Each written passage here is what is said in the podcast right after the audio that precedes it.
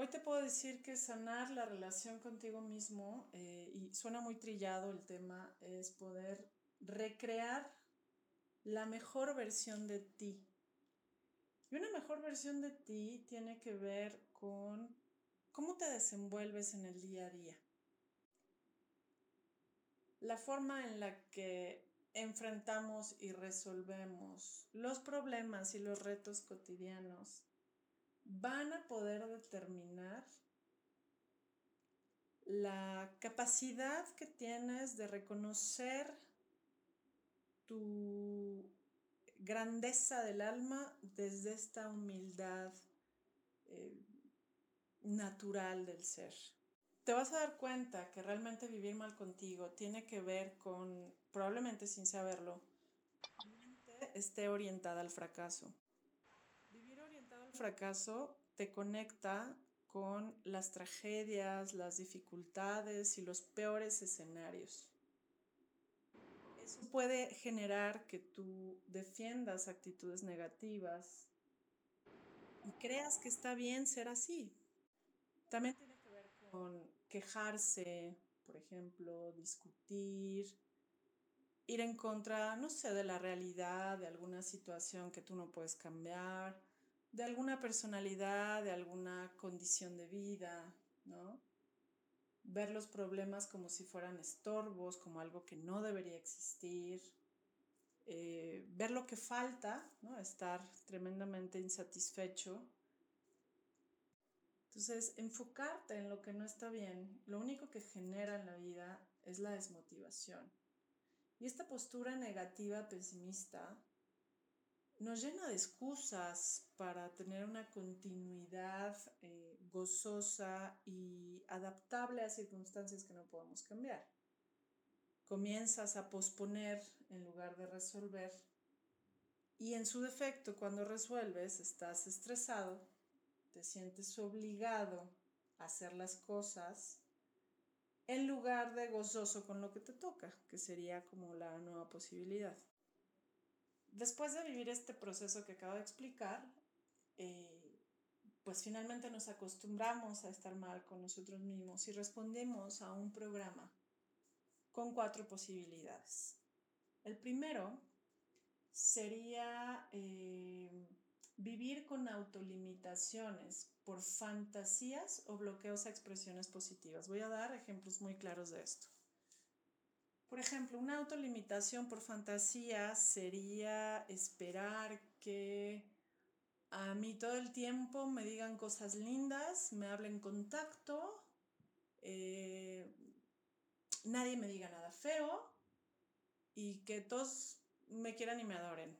Es una fantasía porque dentro de la experiencia humana, todos los seres humanos requerimos experimentar ese contacto con diferentes personalidades las rudas, las sensibles, las equilibradas, y entonces encontrar este camino de balance. Por tanto, y yo he escuchado mucha gente que se queja de los débiles o se queja de los groseros, ¿no? Pero esta sería una fantasía, esperar que todo el mundo te hable con pinzas, por ejemplo. Esa sería una autolimitación. Y si no hablan con pinzas y me piden las cosas bonito todo el tiempo, entonces yo me enojo y voy enfermando mi cuerpo. Esa sería una autolimitación por fantasía. Y por bloqueo de expresiones positivas, tengo un ejemplo muy, muy claro de una persona cuya mm, pues mayor anhelo en la vida es convertirse en madre y físicamente tiene todos los bloqueos para convertirse en madre. O sea, físicamente no puede, intenta por todos los medios y por ninguna forma es posible que sea madre. Esa sería una autolimitación, es decir, lo que más quiero no lo puedo lograr y lo que yo quiero es fantasioso, es irrealista y entonces sufro y me desespero. Esa sería eh, la fórmula 1. Culpa y vergüenza, por otro lado. Y el tercero sería sentir autocompasión por abandono, soledad, maltratos engaños y traiciones decir, pobre de mí, a mí me pegaban de chiquita, mi papá me abandonó, siempre me sentí sola, este, mis parejas me engañan y me traicionan y pues yo soy un, ¿sabes? Una persona que sufrió mucho, se quedó sin, sin hermanos, sin padres, y entonces, híjole, qué vida tan difícil he tenido, ¿no? Cuando ahí estamos lamentando el pasado, siempre sintiéndonos un poco víctimas las circunstancias. El último, el último entonces sería estar siempre enojado por los errores del pasado, eh, estar en un estado como de lamentos o de ofuscación, por ejemplo. Qué mal que tomé esta decisión, qué mal que no tomé esta otra decisión, pero ¿por qué tuve que haber hecho eso? Y si no llego ahí y si no puedo estar enojado conmigo, pues entonces empiezo a culpar a los demás.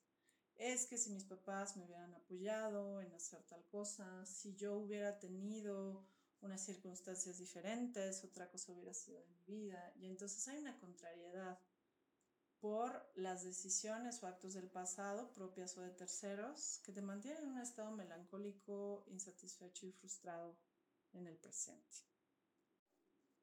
Así que cambiar lo anterior tendría que ver con el aceptar la realidad que vivo como lecciones de crecimiento en lugar de vivir autolimitaciones.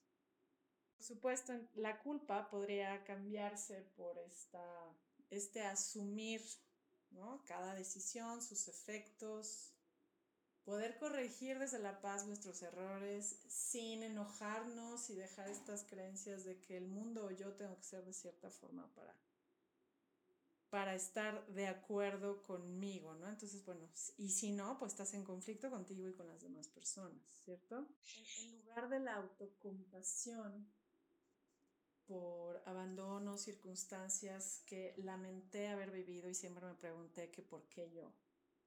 Puedo reconocer que soy creador de esta realidad, que todo es efecto de mi propia causa y entonces estar decidido a aprender de todas mis experiencias. Pero si hay un sentimiento eh, de gratitud verdadero, en donde yo asumo mi bienestar, en donde me merezco estar bien, cuando yo estoy en ese lugar de merecerme, de interesarme estar bien, ya no voy a sentir autocompasión por mi historia y la forma en la que yo me sentí tratado por el entorno en un momento de infancia me voy a sentir realmente enfocado en valorar lo bueno. Si no lo hago de forma súper genuina, este, porque sé que eh, a mí no me toca mandar o dominar al medio la gente haga lo que a mí se me pega la gana o que la gente sea como yo quiero que sea o que actúe como yo espero que lo haga o como yo lo haría, ¿no? en ese momento empiezo a valorar lo útil de las relaciones. Para poder sanar el enojo por errores del pasado, podríamos a partir de hoy decidir aprender de los errores del pasado y corregirlos desde el presente y no es decir, asumir la parte creativa de yo por, bajo esta situación o esta personalidad o esta circunstancia, yo tomé tal o cual decisión en su momento, hoy me doy cuenta que fue una falta de amor para mí y probablemente para terceros. Y a partir de hoy reconozco que es una forma inadecuada de coexistencia y de creatividad y hoy por hoy corrijo por decisión. Derivado de todo lo anterior, podemos caer. Hay dos vibraciones que limitan la, la paz y la armonía con uno mismo. Y tú vas a poder identificarte en algunas de ellas, que es producto de todo lo dicho anteriormente. Tú te puedes concebir como alguien necesitado de apoyo o como alguien impaciente y desesperado por los errores de los demás.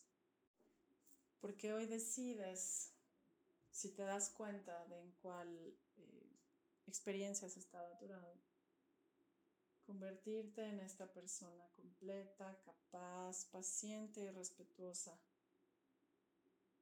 que está con estos nuevos enfoques expandiendo su visión de sí mismo y por supuesto eh, con ello convirtiéndose en alguien compasivo y ordenado. Si nosotros no cambiáramos estas eh, percepciones dañinas antes mencionadas, estaríamos cayendo en tres cajones como reacciones o actitudes ante la vida. La primera, igual de dolorosa que las otras tres, sería la impotencia creativa. Es decir, esta persona que tiene un discurso autodestructivo, eh, en donde se siente incapaz, duda de sí misma, no se cuida porque cree que su cuidado depende de alguien más que su bienestar y todas sus, mm, digamos que sus partes prácticas para estar bien en la vida eh, se le hacen muy pesadas, suele desmotivarse y hay esta situación de querer eh, darle un sentido a través del final de la vida. Es decir, mucha gente dice, es que ¿para qué, ¿para qué me arreglo si voy a sudar? ¿Para qué tiendo mi cama si la voy a volver a extender en la noche? ¿Para qué lavo los trastes si hay que volver a comer? ¿Para qué hago una pintura si me voy a morir? ¿Para qué tengo un hijo si le puede pasar algo? Todo esto sería esta impotencia creativa que finalmente nos llevaría a un caos interno y que de alguna medida los seres humanos portamos en cierta medida, algunos más, algunos menos, algunos de formas patológicas. La segunda sería volverte una persona insegura, muy autocrítica, autoexigente, ansiosa por resultados, por miedo a los peores escenarios, a la pérdida, con estas, estas tendencias gananciosas, ¿no? Toda la gente que evita perder en su vida y busca ganar, es porque cree que está bien hacerlo. Sin embargo, esto le va a generar muchísimo estrés creativo, relacional, existencial, porque generalmente no se está dando cuenta que esa nueva posibilidad que en un momento comentaré, le llevaría a ese gozo de compartir lo mejor de sí mismo. La tercera tendencia que vamos a poder observar es este proceso de autocastigo intrínseco que la humanidad ha venido teniendo por hacerse el fuerte, contener emociones, comer lo que le daña porque le gusta, percibirse de formas limitantes, eh, ya sea prepotentes o impotentes, y mantener relaciones tóxicas y caóticas. La autorrectificación de estas tres actitudes que derivan de las percepciones limitantes Primero sería aprender a gozar la creatividad. Y la única forma de gozarlo es quitarnos la palabra obligación. Cuando yo eh, soy renuente o rebelde porque siento que me obligan y me mandan, esta sola visión de las cosas va a impedir que yo eh, rectifique. Y la rectificación sería asumir y merecer mi bienestar para mantenerme automotivado, para hacer lo que me toca, es decir, otorgarme una vida plena hasta el último de mis días y, por supuesto, colaborar de la forma más congruente y saludable posible. La segunda, pasar de la inseguridad a la seguridad personal. Y la única forma de llegar aquí es aprender a dar lo mejor de ti corrigiendo lo que no funciona. En el caso eh, de este último, de la, del autocastigo y meterme todo lo que me hace daño y atragantarme con las comidas, por ejemplo, sería pues entrar en un proceso de autorrealización, que es merecerme lo adecuado, lo útil y lo benévolo, en donde no tengo una sensación de pérdida por aquello que dejo de consumir, que sé que me daña, ¿no? o que dejo de vivir como una relación tóxica. En lugar de eso, yo puedo mantener relaciones armónicas, sanas, interdependientes, y ese, ese puede ser un deseo de mi alma el día de hoy que yo me convierta en una persona eh, que se autorrectifica de forma constante día a día y que para eso usamos el tiempo de vida en la Tierra.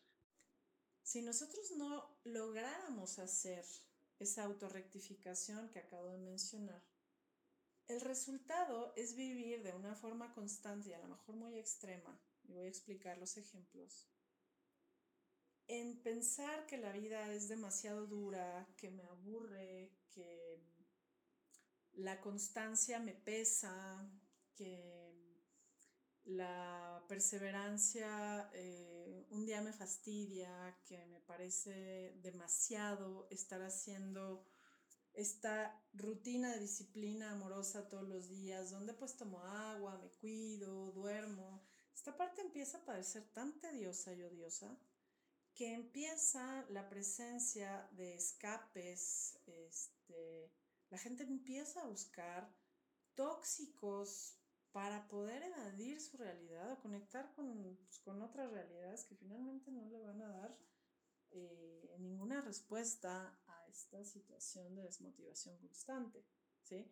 Pero hay que saber que estas personas que caen en este lugar también fueron personas que durante largo tiempo o cuando les toca realmente moverse lo hacen por obligación, en desacuerdo, lleno de estrés, frustrados, competitivos, comparativos y con esta sensación de vivir eh, luchando en una vida en la que en el fondo no les interesa estar.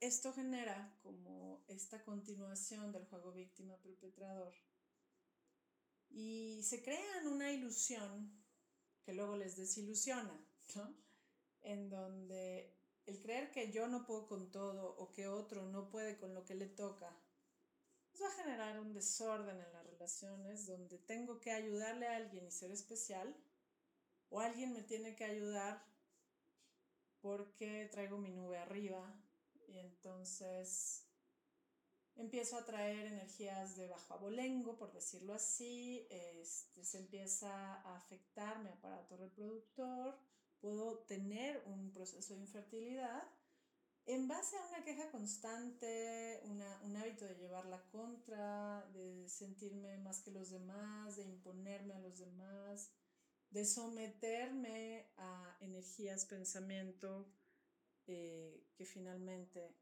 me llevan a estar en la guerra conmigo mismo.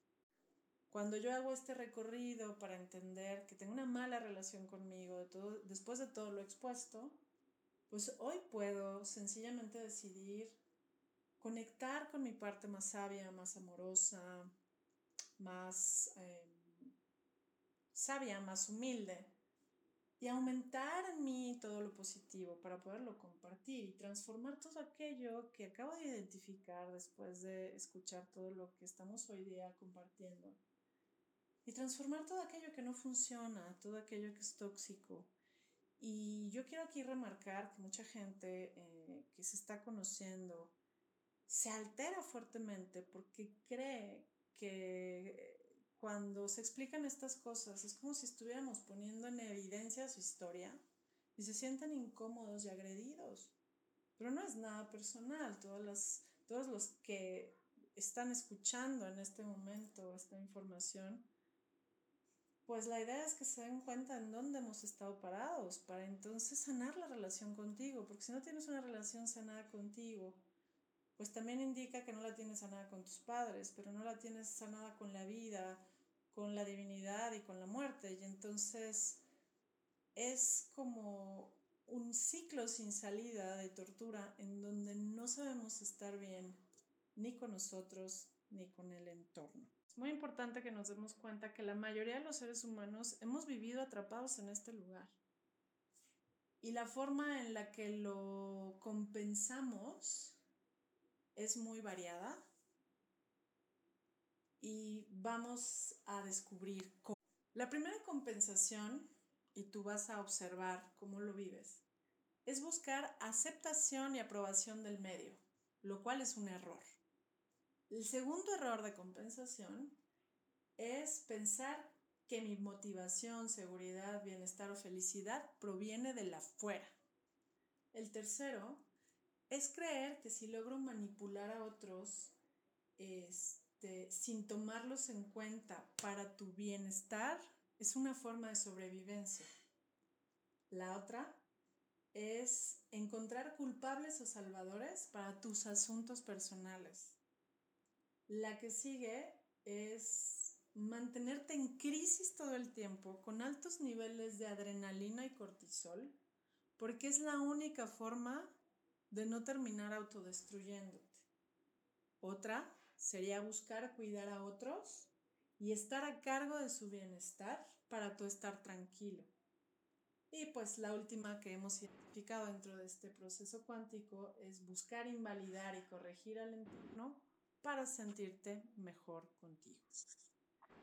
Nos podemos dar cuenta que hemos estado estancados en esta mala relación conmigo mismo, compensando en, en una muy mala relación con el entorno, como lo acabo de describir y justamente tener estas ganas de no vivir, ganas de no crear y ganas de no relacionarte. Y es ahí cuando nos damos cuenta que estás en total crisis contigo, por tanto, con el medio. Y esto todos podemos aprender a cambiarlo y a transformarlo en una nueva posibilidad.